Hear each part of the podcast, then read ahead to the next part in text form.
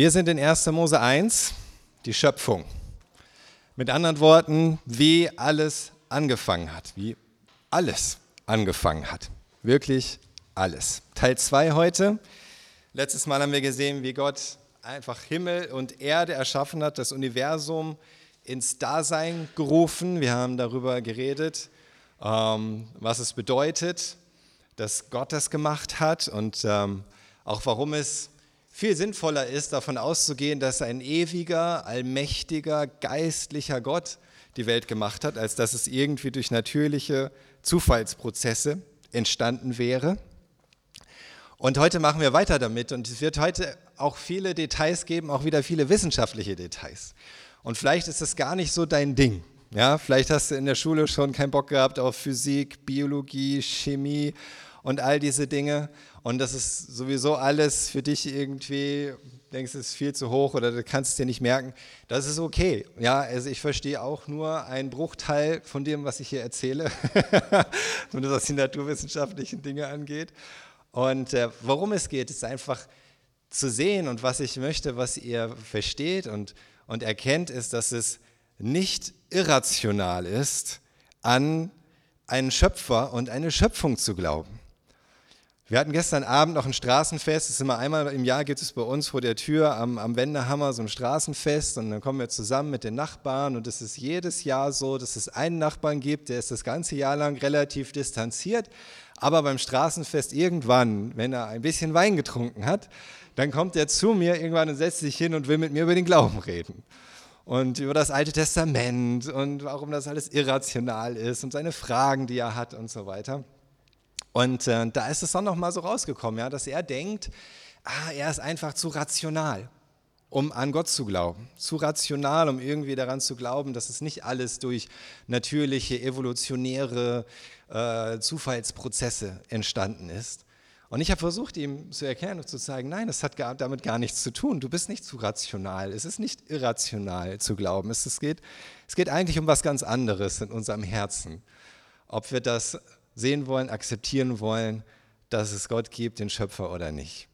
Und was ich einfach heute möchte, ist auch einfach nochmal euch zu zeigen, warum es rational ist. Vielleicht gibt es euch auch den einen oder anderen Punkt, den ihr selber in Gesprächen verwenden könnt, der euch auch nochmal Selbstsicherheit gibt oder der euch auch Fragen beantwortet, wo ihr denkt, ah, kann man das überhaupt glauben, was da in der Bibel steht und erst recht im Alten Testament und hier ganz am Anfang über die Schöpfung. Und wir steigen jetzt direkt wieder da ein, wo wir aufgehört haben, in Vers 11. 1. Mose 1, Vers 11 bis Vers 13. Da ist es, dann sprach Gott, die Erde lasse Gras hervorsprießen. Pflanzen und Bäume jeder Art sollen wachsen und Samen oder samenhaltige Früchte tragen. So geschah es. Die Erde brachte frisches Grün hervor alle Sorten samentragender Pflanzen und jede Art von Bäumen mit samenhaltigen Früchten. Und Gott sah es an, es war gut. Es wurde Abend und wieder Morgen, dritter Tag. Die erste Form von Leben, die Gott schuf, waren die Pflanzen. Das ist interessant, obwohl es geschätzt dreimal so viele Tierarten gibt wie Pflanzenarten auf der Erde, dreimal so viele Tierarten wie Pflanzenarten, bilden trotzdem Pflanzen das Fundament. Ohne Pflanzen gäbe es gar keine Tiere. Natürlich gibt es Tiere, die einfach sich von Tieren ernähren, aber auch die Tiere, von denen sie sich ernähren, müssen sich wieder von irgendetwas ernähren. Und am Ende bzw. am Anfang dieser Nahrungskette steht immer irgendwann eine Pflanze. Sonst würde es nicht funktionieren. Pflanzen bilden das Fundament. Sie sind das, was gebraucht wird, ganz von Anfang an. Außerdem sind die Pflanzen diejenigen, die den Sauerstoff produzieren, den die Tiere brauchen. Ohne Pflanzen kein Sauerstoff. Auch andere, äh, sage ich mal, Theorien über den Anfang der Welt, wie zum Beispiel die Evolutionstheorie, sagt ja, ohne Pflanzen gäbe es keinen Sauerstoff. Es müssen die Pflanzen im Grunde zuerst da gewesen sein damit es überhaupt Sauerstoff gibt in unserer Atmosphäre. Was für ein Wunder das ist, dass es überhaupt eine Atmosphäre gibt, haben wir letztes Mal gesehen. Aber die Pflanzen müssen am Anfang kommen. Und auch hier im Schöpfungsbericht steht, dass die Pflanzen sind das Erste, was Gott geschaffen hat. Da wusste man noch gar nicht, dass Pflanzen Sauerstoff produzieren. als das aufgeschrieben wurde.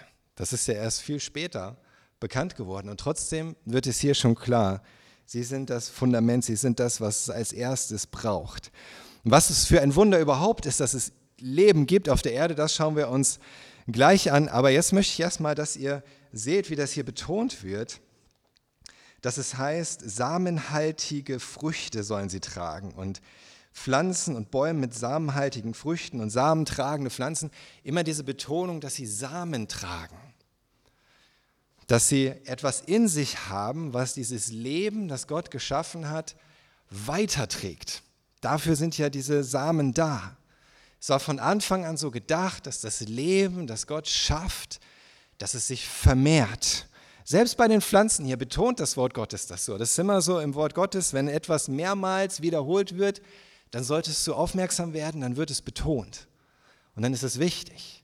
Und Gott sagt hier von Anfang an, hey, dieses Leben, auch die ersten Pflanzen, die ich geschaffen habe, so eine erste Pflanze, ein Pflänzchen, was entsteht, soll Samen tragen, soll sich weiter vermehren, sodass am Ende alles voll ist mit Leben, wie zum Beispiel jetzt hier auf dem nächsten Bild. Ja? Dass, dass es weitergeht. Das heißt, dieses Leben, was Gott schafft, war nie etwas, das einfach aufhören sollte. Es war nie etwas, das einfach spurlos verschwinden sollte. Es war nicht etwas, was für sich bleiben sollte, sozusagen. Oh, ist doch jetzt hier ein schöner Baum, reicht doch, wenn es einen davon gibt auf der Welt. Nein, er sollte sich vermehren, er sollte Früchte tragen, in denen Samen sind, damit er sich vermehrt und vermehrt und vermehrt. Auch später bei den Tieren und bei den Menschen. Sagt es Gott nochmal, vermehrt euch. Das Leben soll wieder Leben hervorbringen, es soll fruchtbar sein, es soll sich vervielfältigen. Das Leben, das Gott schafft, ist immer ein Leben, das diese Welt beeinflusst, das die Welt mitgestaltet, das diese Welt im Grunde verändert, das Spuren hinterlässt, das diese Welt füllt mit dem, was Gott da hineingelegt hat in das Leben. Und Leben soll Leben hervorbringen. Und genauso ist das auch bei deinem Leben. Auch dein Leben ist etwas, was wiederum etwas hervorbringen soll. Auch in dich hat Gott etwas hineingelegt von seinem Leben, das diese Welt beeinflussen soll, mitgestalten soll, das Spuren hinterlassen soll, das im Grunde diese Welt füllen soll mit diesem göttlichen Leben, was immer wieder zurückweist auf die Quelle dieses Lebens, nämlich Gott selbst. Und das ist nicht nur die biologische Vermehrung, um die es da geht, sondern dein Leben bringt etwas hervor. Und darauf kannst du vertrauen und darauf solltest du auch ja, einfach dich verlassen und, und glauben und dafür beten, dass Gott dir zeigt, was dein Leben hier in dieser Welt hervorbringen soll und wie das sich vermehrt und wie das diese Welt beeinflusst. Jetzt gehen wir erst noch mal wieder ins Sonnensystem und in die Milchstraße ab Vers 14 heißt es dann, dann sprach Gott, 14 bis 19, dann sprach Gott, an der Wölbung des Himmels sollen Lichter entstehen. Sie sollen Tag und Nacht voneinander trennen und als leuchtende Zeichen sollen sie die Zeiten bestimmen. Tage, Feste und Jahre. Außerdem sollen sie als Lichter am Himmelsgewölbe die Erde beleuchten. So geschah es. Gott machte die beiden großen Lichter, das größere, das den Tag regiert, die Sonne, und das kleinere für die Nacht, den Mond, und dazu die Sterne. Er setzte sie an das Himmelsgewölbe, damit sie über die Erde leuchten. Sie sollten den Tag und die Nacht regieren und Licht und Finsternis voneinander trennen. Gott sah es an, es war gut. Es wurde Abend und wieder Morgen, vierter Tag. Letzten Sonntag haben wir gesehen, wie Gott am Anfang einfach das Licht geschaffen hat. Was schon erstaunlich war, dass es so berichtet wird im Schöpfungsbericht, dass Gott das Licht an sich geschaffen hat, dass es überhaupt Licht gibt, dieses Wunder des Lichts, dass er auch rein physikalisch wirklich ein, ein Wunder ist, mit Teilchen und Wellencharakter gleichzeitig und Lichtgeschwindigkeit, die höchste Geschwindigkeit, die es geben kann in diesem Universum. Und jetzt kommen wir aber dazu, dass er nicht nur das Licht geschaffen hat, sondern jetzt kommen auch noch Lichtquellen für das Leben auf der Erde. Die Sonne als Lichtquelle für den Tag und der Mond als Lichtquelle für die Nacht. Und dazu die Sterne. Und es das heißt ja, dass Sonne, Mond und Sterne nicht nur dazu da sind, um Licht zu geben, sondern dass sie auch Funktionen haben. Im Grunde sagt Gott uns hier, warum es sie wirklich überhaupt gibt. Er könnte ja auch einfach so Licht leuchten lassen. Aber er hat Sonne gemacht, er hat Mond gemacht, er hat die Sterne gemacht, weil sie Funktionen erfüllen sollen für dieses Leben hier auf der Erde. Anhand der Sonne zum Beispiel lässt sich tagsüber die Zeit bestimmen. Das hat man schon damals durch Sonnenuhren festgestellt. Anhand des Mondes lässt sich der Tag im Monat bestimmen. Ja, deswegen heißt es ja Monat von Mond. Letzte Woche haben wir gelernt, dass der Mond noch eine Funktion hat, nämlich dafür zu sorgen, dass die Erde immer in ihrer Neigung bleibt, die wichtig ist für die Jahreszeiten. Ja, erinnert euch vielleicht. Und die Sterne zeigen Jahre, Jahrzehnte, Jahrhunderte. Anhand der Sternenkonstellation und der Veränderungen kann man so die Zeit messen. Übrigens dachte man im Altertum, dass man die Zahl der Sterne ziemlich genau bestimmen kann. Nämlich einfach durch Zählen. Man kann sich ja in einer sternklaren Nacht einfach hinsetzen und mit den Augen zum Himmel schauen und die Sterne zählen. Das geht sogar offenbar, wenn man sich irgendwie Mühe gibt. Zumindest kamen die Leute damals zu dem Schluss, so, dass man von der Nordhalbkugel aus ungefähr 3000 Sterne zählen kann und von der Südhalbkugel kann man auch ungefähr 3000 Sterne zählen mit bloßem Auge. Und dann kommst du auf so ungefähr 5.000 bis 6.000 Sterne. Davon war man damals überzeugt. Das ist, das ist die Anzahl der Sterne, die es gibt. Es gab noch keine Teleskope, nicht mal Ferngläser, mit denen man irgendwie das noch genauer hätte untersuchen können. Man konnte ja nur mit den Augen schauen. Also ist relativ einfach. 5.000 bis 6.000 Sterne. Und trotzdem heißt es in der Bibel, in Genesis, auch hier in 1. Mose 15, Vers 5, da heißt es, Blick doch zum Himmel auf und zähle die Sterne, wenn du es kannst. Und er, das ist Gott, fügte hinzu, so wird deine Nachkommenschaft sein. Da redet Gott zu Abraham und sagt ihm, wie viele Nachkommen er haben wird. Und er sagt, wenn du die Sterne wirklich zählen kannst, dann zähle die Sterne. So zahlreich wird deine Nachkommenschaft sein. Und Gott meinte damit nicht drei bis sechstausend. Das wäre nicht so besonders gewesen eigentlich, sondern er meinte wirklich so unzählbar wie die Sterne. Auch in Jeremia 33, Vers 22. Prophet Jeremia 33, 22, da heißt es, so wie man die Sterne am Himmel nicht zählen und den Sand am Meer nicht messen kann, so werde ich die Nachkommen meines Dieners David und die Leviten zahlreich machen. Das ist auch da zeigt der Prophet Jeremia, dass er weiß, dass die Zahl der Sterne im Grunde vergleichbar ist mit den, der Zahl der Sandkörner am Strand. Also unendlich viel mehr als drei bis sechstausend. Woher hatten die Schreiber der Bibel diese Erkenntnisse? Wenn es damals eigentlich als Allgemeinbildung galt, dass es fünf bis sechstausend Sterne insgesamt gibt. Und sie hatten das von Gott. Und heute weiß man, dass es absolut richtig ist. Es ist unzählbar. Wisst ihr, aus wie vielen Sternen allein unsere Galaxie besteht? Allein unsere Galaxie wird geschätzt, besteht aus 200 Milliarden Sternen. Jeder Stern ist eine Sonne. Ja? Jeder Stern ist eine Sonne. 200 Milliarden in unserer Galaxie. Und wisst ihr, was man schätzt, wie viele Galaxien es wiederum in, im Universum gibt? 350 Milliarden. 350 Milliarden Galaxien und jede Galaxie ungefähr 200 Milliarden Sterne. Wenn man das ausrechnet, dann kommt man natürlich, ihr wisst es schon genau, auf 70 Trilliarden Sterne.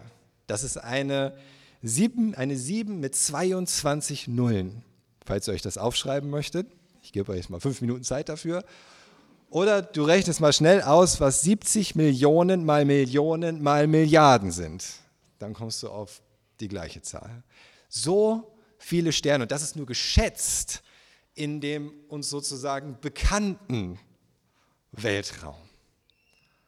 Es ist genau so, wie das Wort Gottes sagt. Es sind unendlich viele. Und Gott sagt uns, warum hat er die gemacht? Für uns. Für uns hat er die gemacht. Für das Leben auf der Erde, damit wir diesen Reichtum an Sternen am Himmel haben, damit wir uns daran freuen können, damit wir sie gebrauchen können, auch zum, zum Jahre und Jahrhunderte bestimmen, zum Navigieren zum Beispiel. Auch zum Navigieren sind die Sterne gut mit Sextant. Wenn du einen Sextant hast, kannst du anhand der Sterne wunderbar navigieren. Das hat Gott gemacht. Und wie es der Schöpfungsbericht beschreibt, sind sie eben wirklich nicht einfach nur da, sondern sie sind für uns da. Jetzt denkst du vielleicht, ja, aber kann das wirklich sein? Das ganze Universum nur für das Leben auf der Erde? Ist das Universum dann nicht eigentlich so groß, dass es ganz viele Erden geben müsste? Heißt es doch auch immer irgendwie, oder? Das wäre eine Verschwendung, wenn es dieses riesige Universum, wenn es nur diese eine Erde gäbe mit Leben darauf. Es muss doch viel mehr geben, aber wisst ihr was? Nein. Wir haben schon letzte Woche gesehen, was diese Erde so besonders macht, wie viele Eigenschaften unsere Erde hat, die notwendig sind, damit es Leben geben kann und wie einzigartig fast jede dieser Eigenschaften ist im Vergleich zu anderen Planeten, die man bisher irgendwie sehen oder untersuchen konnte. Dazu kommt noch, wir haben ja jetzt hier Sonne, Mond und Sterne, unser Sonnensystem an sich, in dem sich unsere Erde befindet, ist auch einzigartig. Genauso wie die Erde einzigartig ist. Sonnen, ich glaube, ja, habt ihr schon vielleicht schon gesehen, das Bild von der Sonne nochmal mit der Erde. Genau, Sonnen sind riesige Fusionskraftwerke. Ja, also da passiert Kernschmelze die ganze Zeit, ja, Kernfusion. Eine un unfassbar große Menge an Energie. Und diese Energie können Sonnen, soweit man das abschätzen kann, Milliarden von Jahren abgeben. So unendlich viel Energie steckt in so einer Sonne. Und unsere Erde ist Gott sei Dank nicht so nah dran wie auf diesem Bild hier. Sonst wären wir schon komplett gegrillt. Ja, das ist nur so einfach hübsch, wenn man das so darstellt mit der Erde bei der Sonne. Die Erde ist glücklicherweise, Gott sei Dank, weit, viel weiter weg. Aber die, schon, die, die Sonne hat genau die richtige Größe, damit sie eine Sonne sein kann, geeignet für einen Planeten in der Umlaufbahn, auf dem es Leben geben soll. Unsere Sonne ist ein sogenannter gelber Zwerg. Ja, habt ihr euch schon immer gedacht, die Sonne ist ein Zwerg? Die ist halt im Vergleich zu anderen Sonnen, die es gibt, ist sie ein Zwerg. Sie ist ein gelber Zwerg. Es gibt ja auch rote Riesen zum Beispiel, die sind noch viel größer im Volumen.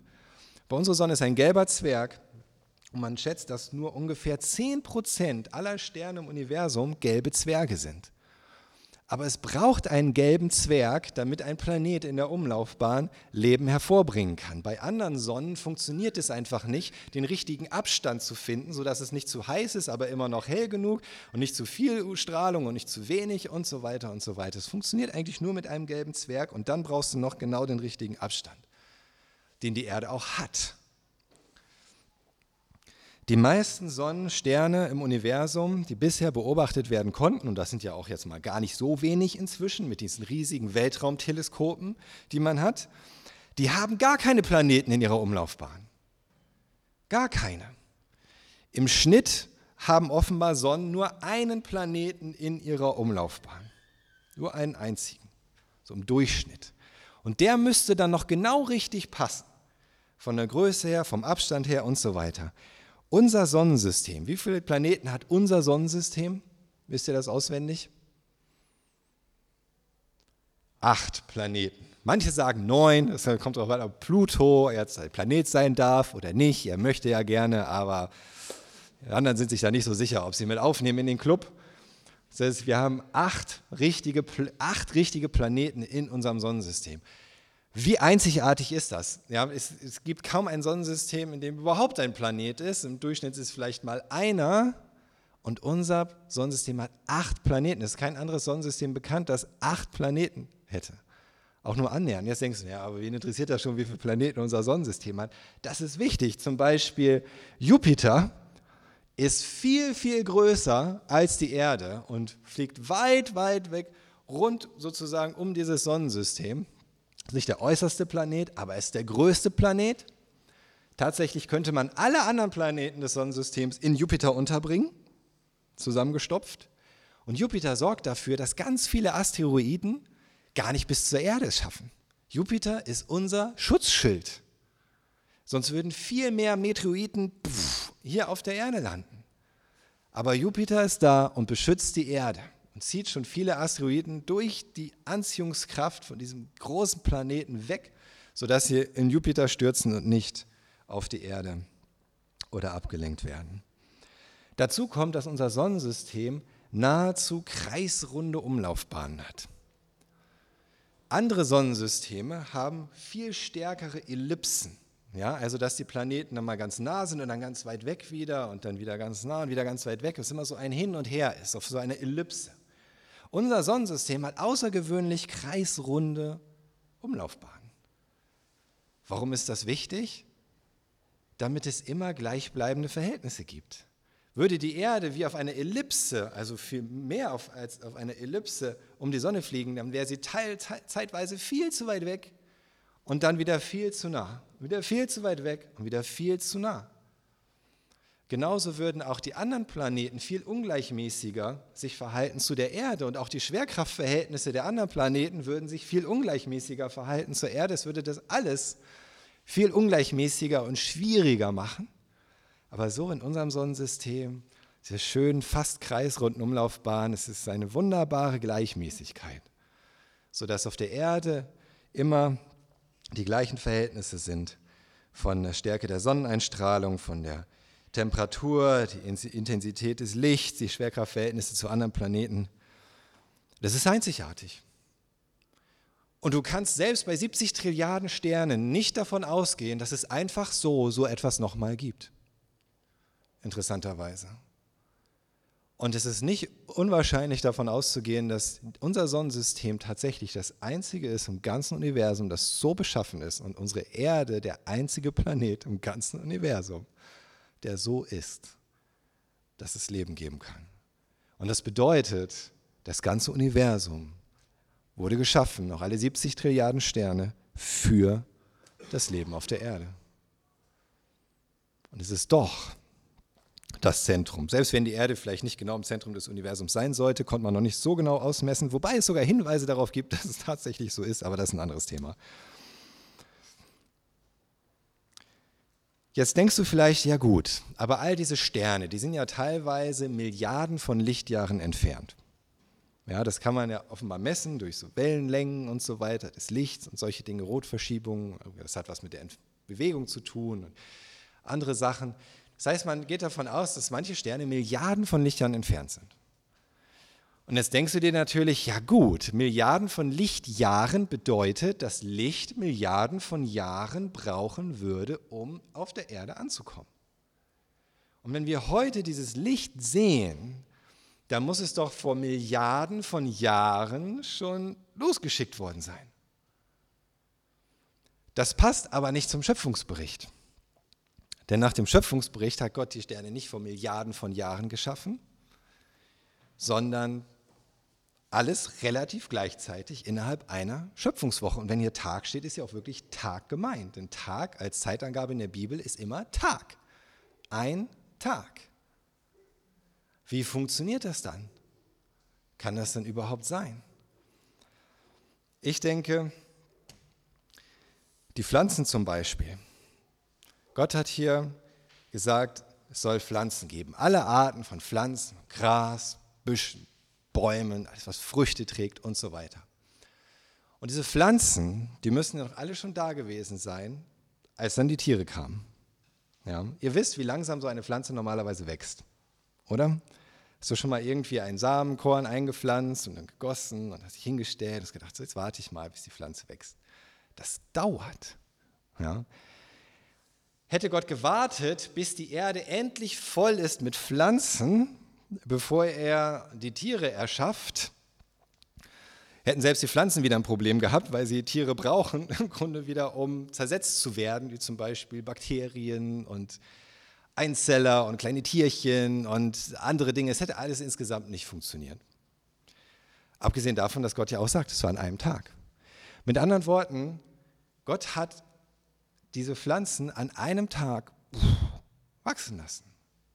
Es geht gar nicht anders. Er hat gesagt, es soll Pflanzen wachsen. Wuff, Pflanzen sind gewachsen. Das ist für Gott kein Problem. Gott ist alles möglich. Ich meine, wenn er das Universum geschaffen hat, ja, wieso sollte es ihm dann unmöglich sein, einfach Pflanzen im Zeitraffer mal wachsen zu lassen? Anstatt sich hinzusetzen und zu warten, okay, was mache ich die nächsten drei Milliarden Jahre? Ich weiß ja nicht, mal sehen.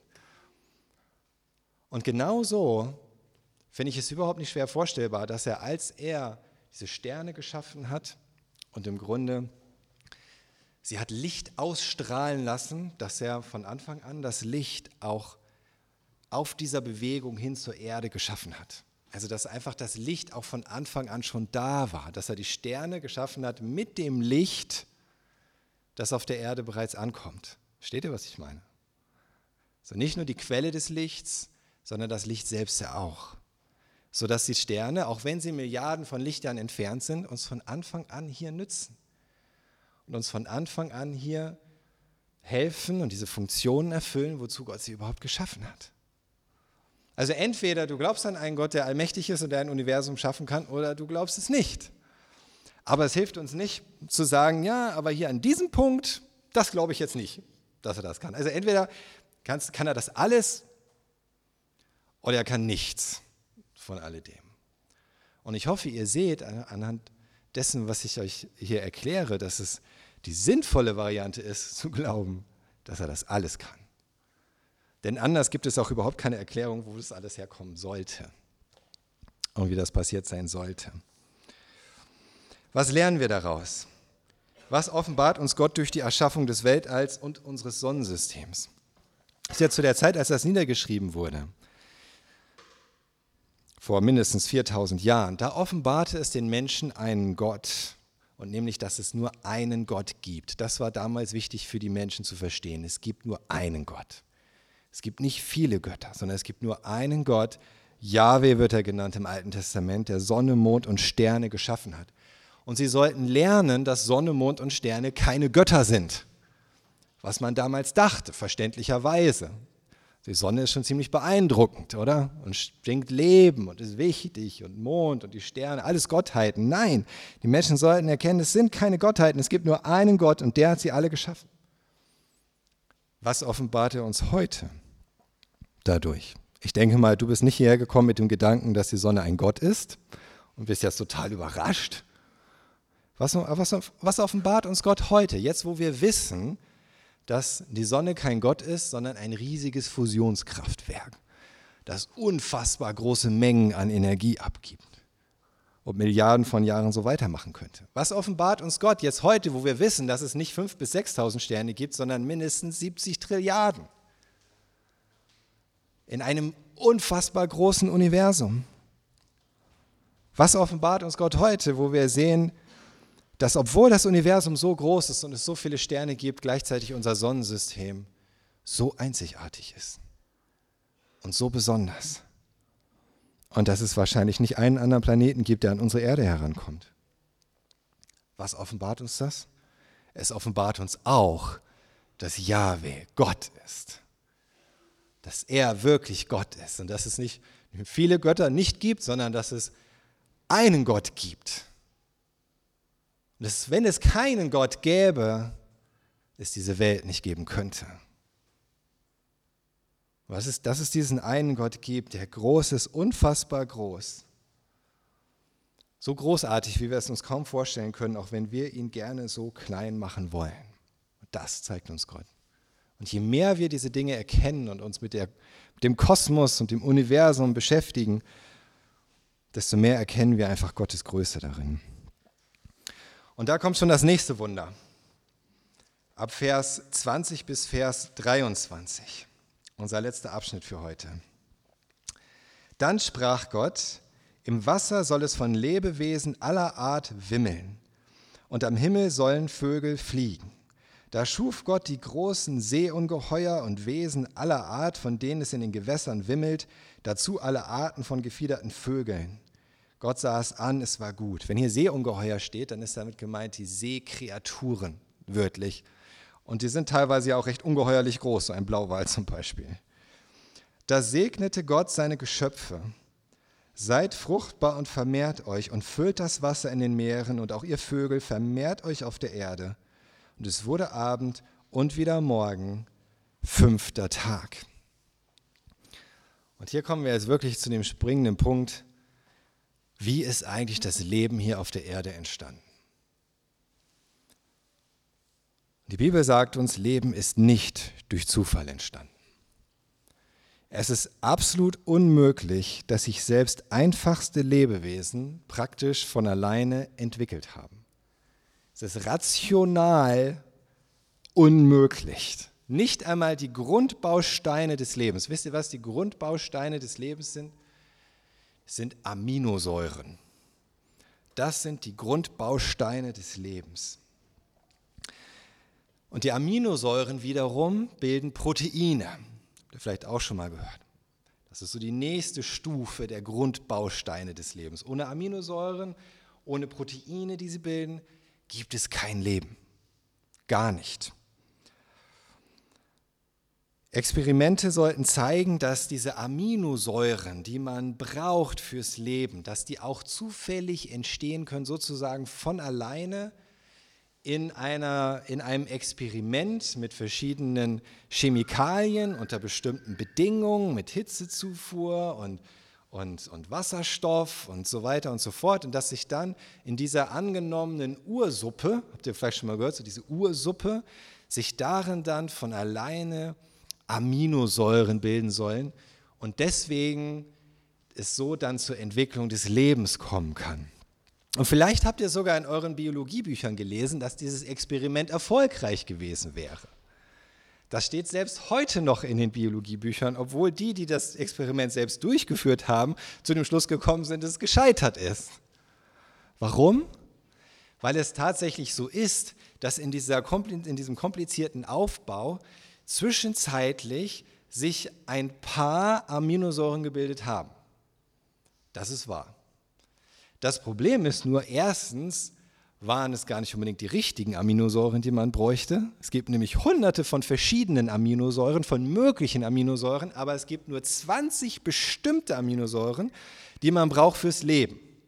Und zwar auch jede dieser Aminosäuren und nur genau diese Aminosäuren. Was sich da gebildet haben, waren ein paar Aminosäuren. Das waren aber erstens nicht die richtigen, sie sind sofort wieder zerfallen. Und gleichzeitig hat man auch gesehen, dass unter diesen Bedingungen, die man da geschaffen hat, dass irgendwie sich mal so eine Aminosäure bildet, gleichzeitig die Aminosäuren zerstört werden. Man hat gar nicht eine, eine, ein, einen Aufbau finden können, der auf der einen Seite dafür sorgt, dass sie entstehen und auf der anderen Seite nicht gleichzeitig dafür auch sorgt, dass sie wieder zerfallen. Das heißt, man kann sich gar keine Ursuppe vorstellen, in der tatsächlich sich überhaupt Aminosäuren dauerhaft bilden könnten. Noch lässt, würde sich irgendwie erklären lassen, dass es genau die Aminosäuren sind, die man braucht. Und zwar jede dieser einzelnen Aminosäuren. Leben ist ein absolutes Wunder. Selbst die kleinsten Lebewesen Einzeller oder Bakterien, da sind wir schon weit, weit über diese Stufe der Aminosäuren und Proteine hinaus. Selbst diese kleinsten Lebewesen, wie eine Bakterie, die sind so komplex gebaut, dass man sie eigentlich nur wie mit modernsten, hochkomplexen, komplizierten Maschinen vergleichen kann. Und wusstet ihr, dass so ein Einzeller oder so eine Bakterie oder so eine Zelle, das ist eine nicht reduzierbare Maschine. Wisst ihr, was eine nicht reduzierbare Maschine ist? Eine Maschine, die man nicht reduzieren kann. Mit anderen Worten, wenn du ein Teil aus dieser Maschine entfernst, funktioniert gar nichts mehr. Das ist nicht so wie bei deinem Handy, wo du vielleicht das Mikrofon entfernst, aber das Handy an sich funktioniert noch sondern es gibt einfach Maschinen, es gibt Aufbauen von Maschinen, die sollen etwas Bestimmtes tun und wenn nur ein einziges Teil fehlt, funktioniert die ganze Maschine nicht, egal welches Teil du wegnimmst. Und genau so ist es bei Zellen, bei Eizellern, Einzellern, bei Bakterien. Bei jedem Teil, das man finden kann in denen, weiß man, würde man das wegnehmen, funktioniert nichts mehr. Mit anderen Worten, es müsste sich alles gleichzeitig entwickelt haben. Jedes einzelne Teil dieser komplexen Maschine, Zelle oder Bakterium müsste sich gleichzeitig entwickeln, weil jedes einzelne Teil oder auch nur ein paar der Teile oder auch nur 99 Prozent der Teile zusammen keinen Sinn ergeben hätten. Es wäre nichts daraus entstanden und wäre nichts geblieben. Wie soll das passieren? Durch Zufall. Außerdem gibt es einen ganz bestimmten Punkt, der Leben von Materie unterscheidet, nämlich die Information. Information ist wichtig für Leben. Du denkst vielleicht, na, Leben, wieso braucht man dafür Information? Man braucht einfach nur irgendwelche biochemischen Prozesse und dann ist da Leben. Nein, Leben ohne Information funktioniert nicht. Was Leben tut, ist Information in sich tragen und diese Information weitergeben. Wie macht Leben das? Durch die DNA. Du hast bestimmt schon mal gehört. DNA, DNS ist pure Information. Und was das, was das Leben tut, ist diese Information ablesen, daraus Dinge bauen aus der Information, mit anhand dieser Information und diese Information immer wieder weitergeben. Abgespeichert ist die Information in einer Sprache, die nur vier Buchstaben benutzt. A, T, C und G. Vier Buchstaben. Und jedes Wort besteht aus drei dieser Buchstaben in einer bestimmten Kombination. Das ist die ganze Sprache der DNS. Es gibt nur vier Buchstaben. Jedes Wort besteht aus drei Buchstaben. Eine Kombination von drei Buchstaben aus diesen möglichen vier Buchstaben. Und damit wird dein ganzer Körper, dein ganzer Organismus beschrieben. In dieser Sprache. Und ich möchte euch mal zeigen, hier anhand eines Videos, wie das funktioniert, dass die Zelle aus ihrer Information wiederum etwas produziert, etwas hervorbringt. Das hier ist in der Zelle der Zellkern. Ja? Im Zellkern ist die DNA, oder das ist erstmal die Zelle, wir fliegen erstmal rein in die Zelle und dann kommen wir in den Zellkern.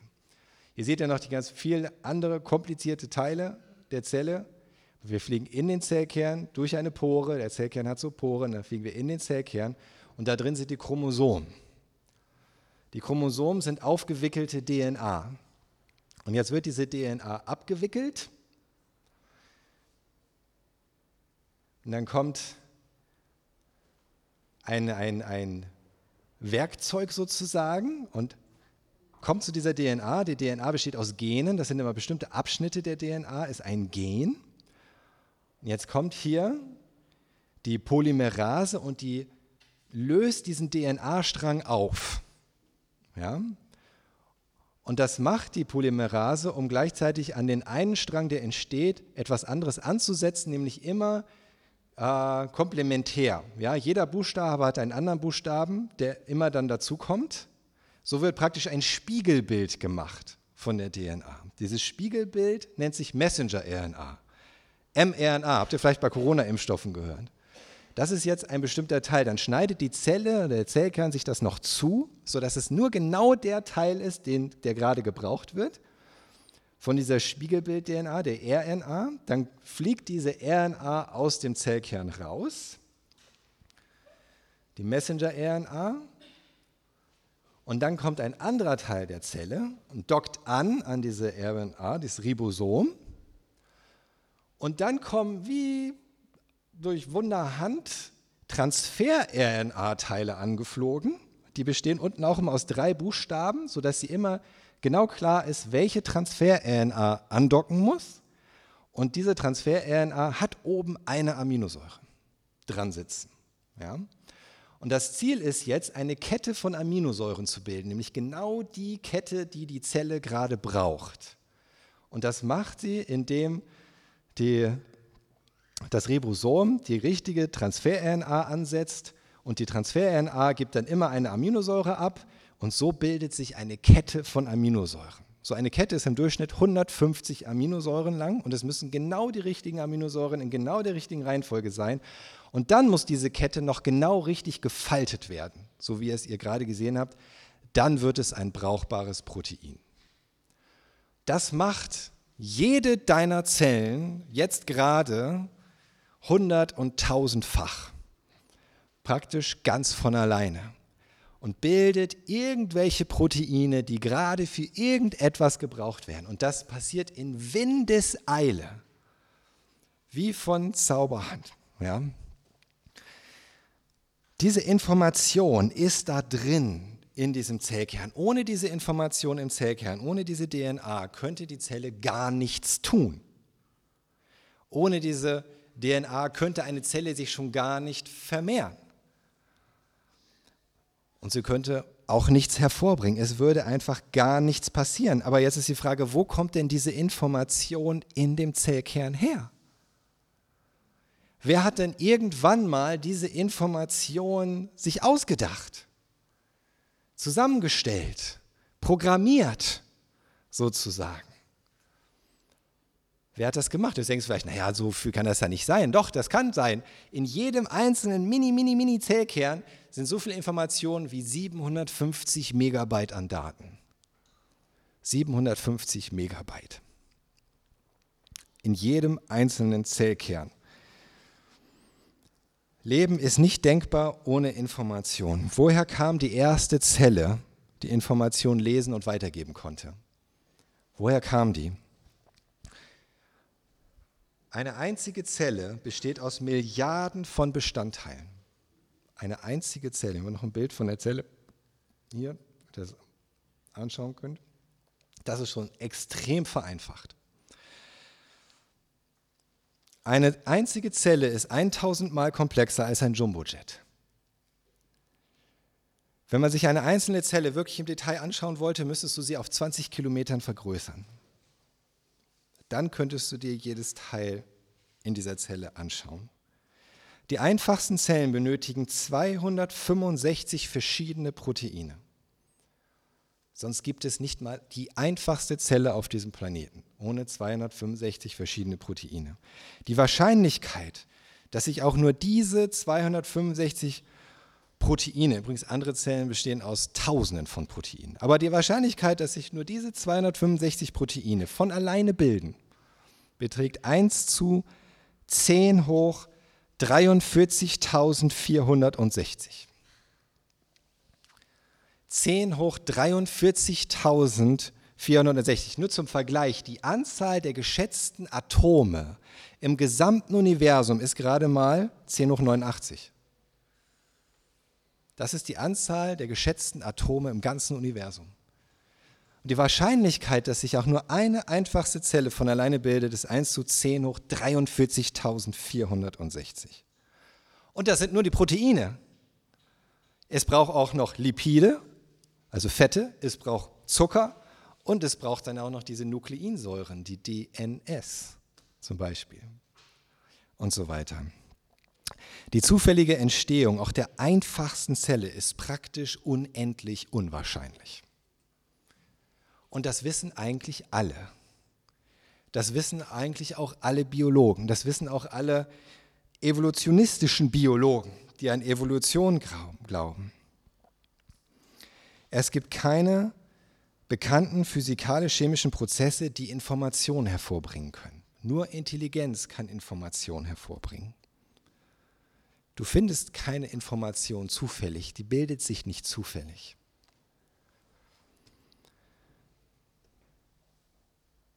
Der Professor Stephen Hawking ist inzwischen verstorben, war ein absoluter Evolutionist und Atheist.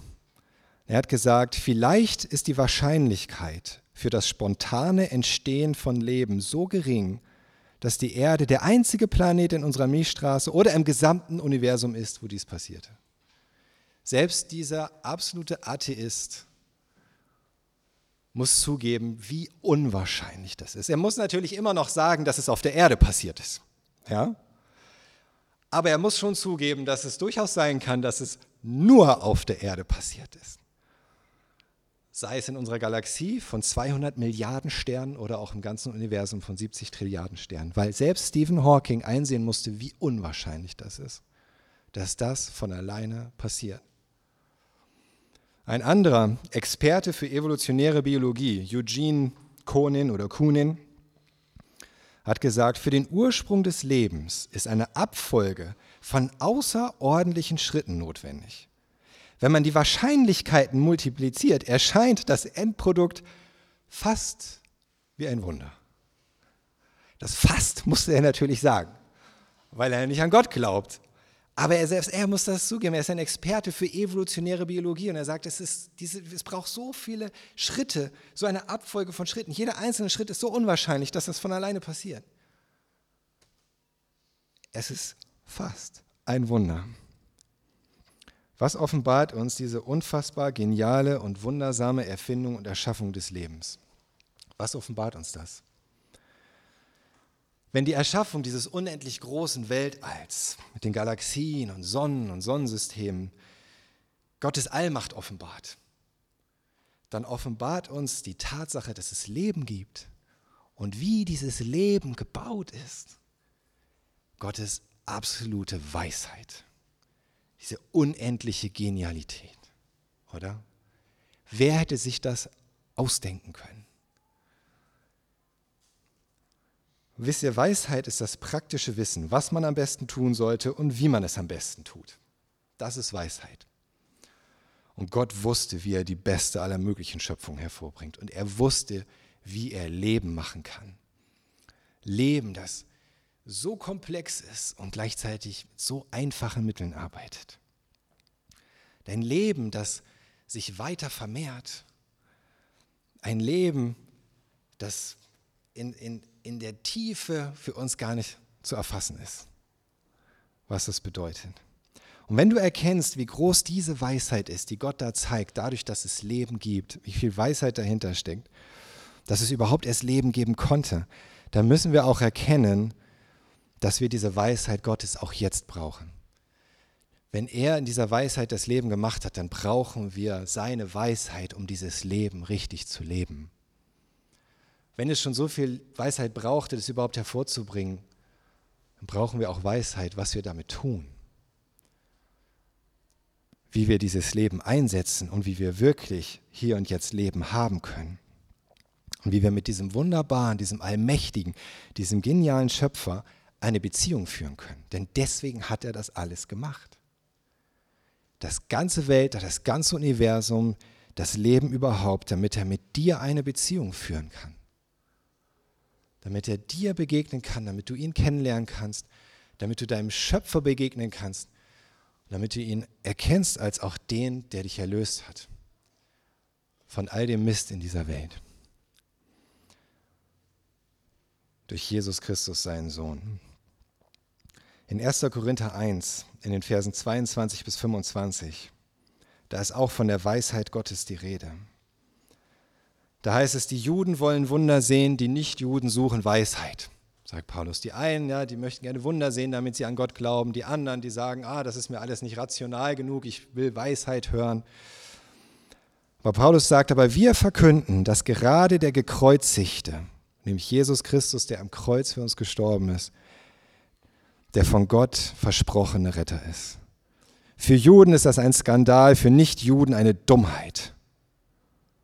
Aber für die, die Gott berufen hat, Juden oder Nichtjuden, ist der gekreuzigte Christus Gottes Kraft und Gottes Weisheit. Denn was an Gott töricht erscheint, ist weiser als die Menschen. Und was an Gott schwach erscheint, ist stärker als die Menschen. Wir haben gesehen, wie, wie recht Paulus hat, oder? Wie unendlich weise muss dieser Gott sein, der das Weltall und das Leben geschaffen hat. Und wenn er sagt, es ist weise, an Jesus zu glauben, denn er ist der Sohn Gottes, der für deine Sünden bezahlt hat am Kreuz. Wie sollen wir dann sagen, wir sind schlauer als er? Wir brauchen diese Weisheit nicht. Wir wissen es besser. Wissen wir nicht. Und es ist dieser Moment, wo wir erkennen müssen, Gottes Weisheit ist viel Weisheit. Selbst Gottes Dummheit ist weiser als meine größte Weisheit. Und selbst wenn es mir als Dummheit erscheint, sollte ich Gott vertrauen, dass das die Weisheit ist, die mir Leben bringt. Öffne dein Herz für Gottes Weisheit. Und wenn er dir sagt, dass du Vergebung brauchst für deine Schuld, dass ein Leben ohne Gott tatsächlich nicht lebenswert ist, weil er die Quelle des Lebens ist. Und dass ein Leben ohne Gott dir kein ewiges Leben über diesen Tod hinaus bringen kann. Und dass er in seiner Liebe zu dir, weil du sein wunderbares, geliebtes Geschöpf bist, seinen eigenen Sohn für dich geopfert hat, dann glaub ihm das. Dann vertraue darauf, dass dieser großartige, weise Gott weiß, wovon er redet. Dass er nicht umsonst dich geschaffen hat und dass er etwas vorhat mit deinem Leben. Dass dieses Leben etwas hervorbringen soll von seinem göttlichen Leben. Etwas, das wertvoll ist. Etwas, das ewig ist. Und das bleibt. Und nimm das an und glaube ihm, wenn er sagt, dass er dein, seinen Sohn für dich ans Kreuz gegeben hat, damit du Leben haben kannst hier und in Ewigkeit. Amen.